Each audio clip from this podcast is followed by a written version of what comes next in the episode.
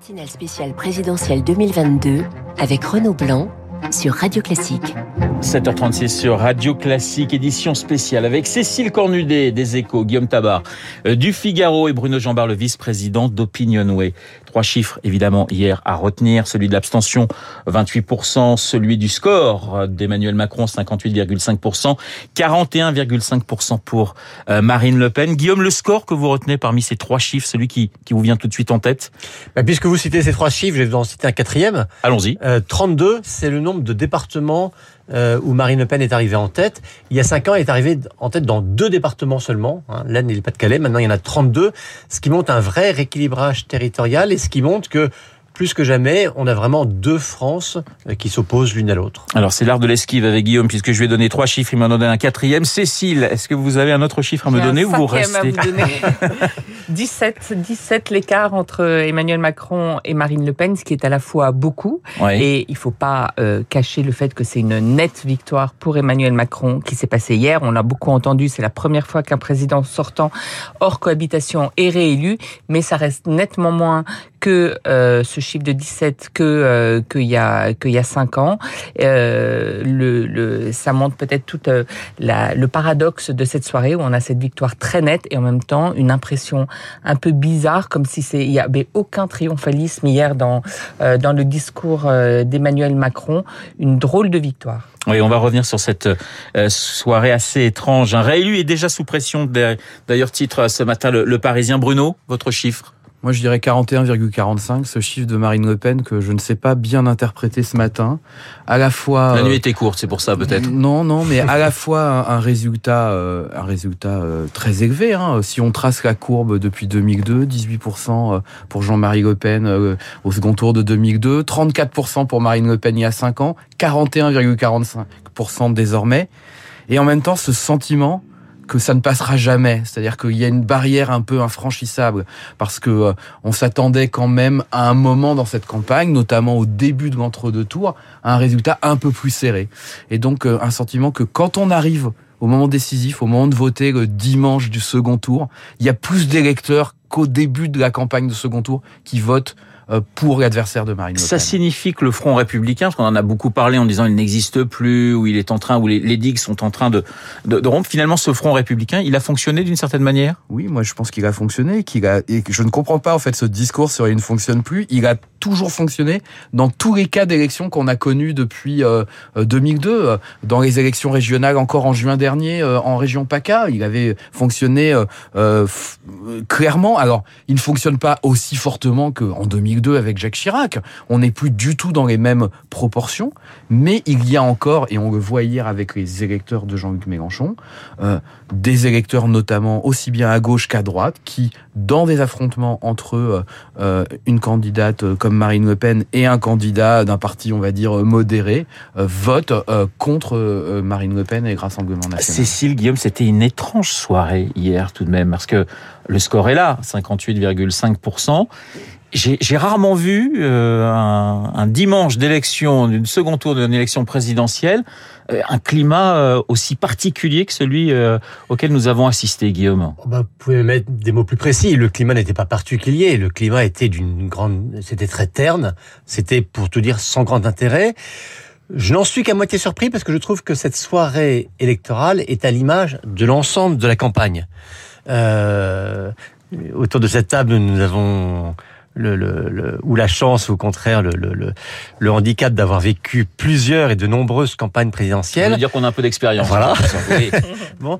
Et euh, rarement, rarement, que ce soit avant le premier tour ou entre les deux tours, et a fortiori pour une soirée électorale, on avait connu aussi peu, aussi peu d'intérêt. Je veux dire qu'avec des, des candidats moins imaginatifs, moins créatifs qu'ils le furent eux-mêmes. Hein. Le Macron de 2022 fut infiniment moins créatif que le Macron de 2017. La Marine Le Pen de 2022 fut aussi plus répétitive que la Marine Le Pen de 2017. Et voilà, alors qu'il y avait cette pesanteur qui a pesé tout au long de, de la campagne. Ben, c'est cette pesanteur qu'on a, qu'on a retrouvée hier soir. Cécile. Oui, et puis il y a un côté très caricatural dans, dans, dans cette campagne.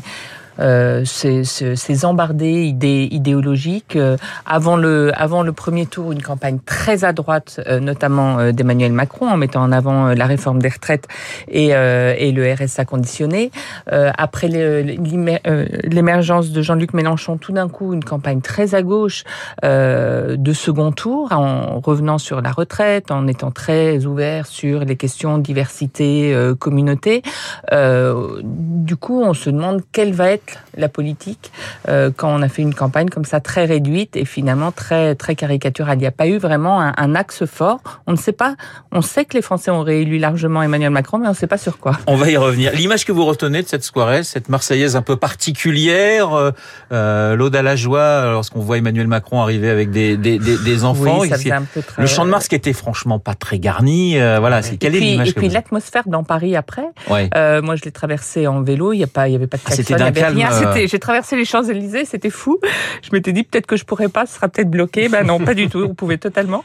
Euh, moi, je dirais Emmanuel Macron lui-même, dans, dans ce discours, on sentait que il était quand même très embêté, sachant pas très bien ce qu'il allait faire euh, de ce moment l'image, Bruno, pour vous de cette, euh, cette soirée, ce qui était plutôt une bonne soirée, puisque le dernier sondage qu'on a fait ensemble, vous étiez à 56-44, donc finalement avec la marge d'erreur... 57 même. 57, donc la marge d'erreur est... Voilà, vous, êtes, vous étiez tout près, mais l'image que vous retenez de, de cette soirée, 20h et, et ensuite? C'était un, un, dimanche de second tour à l'image de cette campagne. Euh, de, du début à la fin, ça a été terne, euh, un peu ennuyeux, les gens n'ont jamais vraiment accroché, j'ai trouvé que c'était un dimanche qui euh, marquait la fin d'une campagne dont j'ai l'impression que les électeurs étaient assez contents qu'elle se termine. Ils en avaient un peu marre à la fin eux-mêmes. On le voit à la fois dans la participation, euh, dans euh, le pourcentage important de gens qui ont voté blanc et nul. Enfin voilà. Et j'ai trouvé que bah, ce manque d'enthousiasme qu'on a vécu depuis plusieurs mois, on l'a retrouvé hier. Avant d'écouter justement Emmanuel Macron, 28% d'abstention, vous disiez que l'abstention serait plus forte à ce second tour qu'au premier. C'est effectivement le cas. Il faut revenir à, à 69 pour, pour avoir une abstention plus forte que celle que l'on a connue hier. Oui, c'est le deuxième plus haut taux d'abstention pour un second tour de la présidentielle. Euh, c'est évidemment euh, élevé, très élevé, mais c'est toujours la, difficulté avec la France, c'est que on reste un pays où on vote beaucoup, 72% de participation. Si on se compare euh, avec la plupart des grandes démocraties occidentales, c'est un taux très honorable de participation. Et je rappelle juste qu'il y a encore quelques mois, on avait des taux de participation à 33% au régional, à 36% au municipal. Donc on a quand même voté assez largement et assez massivement dans cette élection, même si c'est faible pour une présidentielle française. Guillaume. Oui, en même temps, vous savez que j'aime bien faire un peu d'histoire. C'est vrai qu'on compare ce taux d'abstention à celui de 1969. 69, on avait un candidat du Parti communiste qui avait été éliminé de peu euh, à l'issue du premier tour, mais un PC puissant qui avait donné comme consigne de vote de s'abstenir à une époque où les consignes de vote, en particulier venant du PC, étaient respectées. Donc là, on a un taux d'abstention identique, alors que dans un cas c'était vraiment une consigne formelle et appliquée. Et deux candidats qui se, enfin qui étaient d'à peu près de la même famille politique, mais surtout, et Pompidou. Cette fois-ci, tous les candidats battus euh, sommaient leurs électeurs d'aller voter. Même Jean-Luc Mélenchon, il disait, euh, pas il va par Marine Le Pen, il disait mais il faut aller voter. Donc je pense que cette abstention, euh, elle est comparativement bien plus importante que celle de 69. Alors on va écouter Emmanuel Macron. Il a pris la parole euh, hier soir vers 21h30. Petit extrait d'un discours qui a duré une dizaine de minutes, concocté par Margot. On l'écoute. Merci, chers amis. Je veux remercier l'ensemble des Françaises et des Français qui m'ont accordé leur confiance pour faire de la France une grande nation écologique. J'ai conscience que ce vote mobilise. Je ne suis plus le candidat d'un camp, mais le président de toutes et tous. Nul ne sera laissé au bord du chemin. Les années à venir, à coup sûr, ne seront pas tranquilles. Cette ère nouvelle ne sera pas la continuité du quinquennat qui s'achève mais l'invention collective pour cinq années de mieux au service de notre pays. On parle de surtout pas de continuité. C'était assez fort finalement de dire ça. on ne sera pas dans la continuité de mon premier quinquennat. Et c'est vrai qu'on nous voit. On a, on a élu Emmanuel Macron pour l'instant, on cherche toujours le cap, en quelque sorte, Cécile. Oui, euh, son message d'hier, c'est un message d'unité, de rassemblement et de promesse d'une nouvelle méthode. Donc finalement, c'est plus ça qu'il a voulu mettre en avant hier. Une nouvelle méthode pour faire quoi? Ça, c'est à construire, mais en tout cas, c'est vers, vers là euh, qu'il veut aller.